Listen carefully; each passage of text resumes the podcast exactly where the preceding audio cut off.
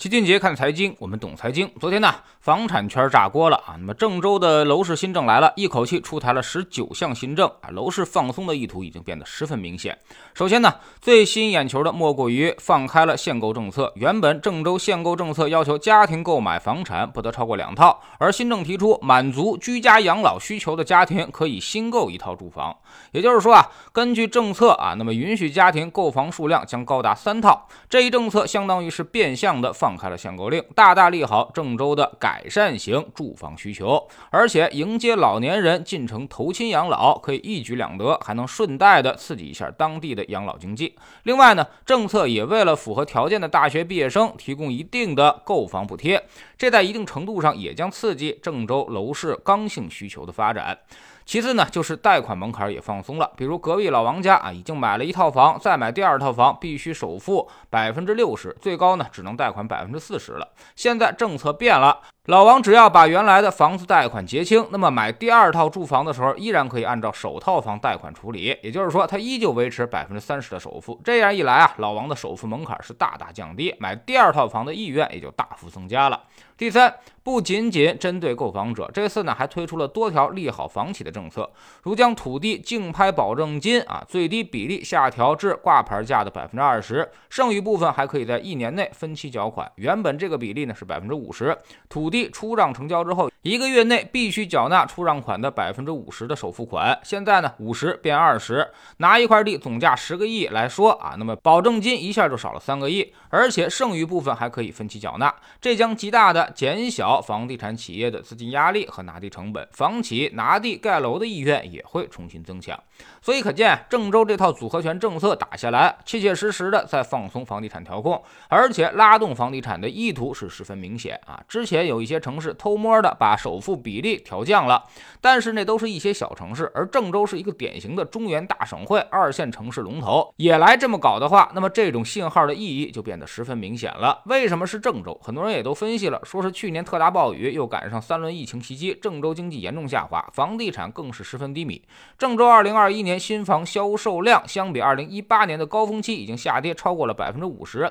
自二零二一年八月份以来，郑州新房、二手房销售价格已经连续六个月环比下跌。二零二二年并未回暖，前两个月市场持续低迷。二零二二年一月，郑州全市新房成交仅仅有六千六百八十六套，较十二月环比下滑了百分之三十。二手房成交呢，三千五百六十一套，环比下滑百分之二十九。同比呢也下降了百分之十八点一。据说啊，春节十天假期，郑州市仅销售了二十余套新房。从房价来看也是如此。二零一八年七月啊，郑州房价达到了最高点一万三千七百块钱每平米啊。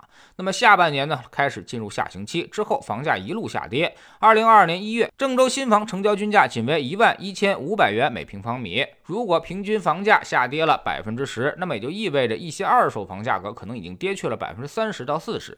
所以郑州啊。要自救，要继续拉动房地产，从而带动当地经济。嗨，如果这个分析有道理的话，那么只要房价一跌，销售一低迷，那么全国很多地方其实都可以如法炮制啊，跟郑州一样展开自救，他们也全都可以重新拉动房地产了。毕竟啊，这个事儿来钱更快。但是显然，这与房住不炒的大背景是相背离的。不过我们也要接受这种现实啊，不管该不该，它现在起码已经出现了。昨天呢，银保监会的领导也提到，我国房地产泡沫化、金融化的势头得到了根本扭转，不希望房地产调整的太剧烈。这话什么意思呢？就是为日后房地产楼市啊，那么逐渐放松调控留下了政策基础。未来呢，老齐估计会有很多城市追随郑州啊，逐渐降低他们的首付，放开他们的限购，放开限贷，逐渐回到刺激楼市的轨道上来，特别是刺激新房销售的轨道上来。那么房价会不会再上涨呢？哎，注意，这里面我们要改变一下观点了。如果像郑州这种刺激房价的力度，那么当地的房价是很可能再涨的啊。如果你要是买房自住刚需，可以出手了。趁着现在房价还低迷，大家心态还没有完全扭转过来，有能力的赶紧上车吧。以后呢，其他的地方也是一样啊。只要见到降低首付、放松限购，这就是你刚需盘上车的标志。特别是在一些二线省会城市，或者是长三角和珠。珠三角那些经济带上的城市啊。这种政策之下，很可能会扭转购房者的心态，起码后面再降房价也不太容易了。但是啊，对于投资或者是以保值为目的的朋友，我们的观点是不变的。未来即便楼市还涨，也很难再出现大涨了，收益率很可能会低于你的资金成本。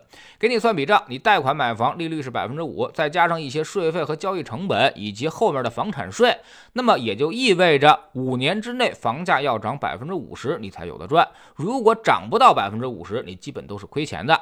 现在房价的基数它已经上来了，你很难再有这么大的。涨幅了，所以投资房产其实已经变得相当的不划算。未来几年，你可能会发现一个很奇葩的现象：房价即便在涨，但是一算账，自己仍然是亏钱的。所以这就是典型的风险大于收益。无论是小涨、不涨、下跌，你都是亏钱。那么这个投资当然它也就不能做了。反过来说，之前买的投资房，在这波上涨当中，要抓紧时间，赶紧处理掉变现。错过这最后一轮涨幅，你可能就很难再出手了。现在，如果你卖掉一套不住的房子，随便做个股债组合，那么未来的回报都远比你出租等升值要高得多得多。你稍不留神，还很容易砸在手里。在知识星球秦杰的粉丝群里面，我们经常讲，其实大家只看到了2015年以后，有的地方房价涨了一倍。其实呢，你随便算个股债组合，它也能够翻一倍，而且还没有什么摩擦成本，流动性也十分充裕，想什么时候卖你就能什么时候卖。所以钱不是让你闲着的，是有更好的低风险。高收益的选择，实在没必要跟房子这种高风险低收益的产品上较劲。我们总说投资没风险，没文化才有风险。学点投资的真本事，从下载知识星球找齐俊杰的粉丝群开始。新进来的朋友可以先看《星球置顶三》，我们之前讲过的重要内容和几个风险低但收益很高的资产配置方案都在这里面。在知识星球老齐的读书圈里，我们正在讲雷军创业小米的经历。昨天我们说到了小米在面对内忧外患的时候，雷军呢可谓是痛下杀手，不讲情面的清洗元老。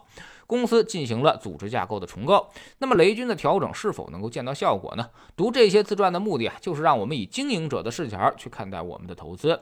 现在加入知识星球，找老齐的读书圈，每天十分钟语音，一年为您带来五十本财经类书籍的精读和精讲。之前讲过的二百二十七本书，全都可以在星球读书圈置顶二找到快速链接，方便您的收听收看。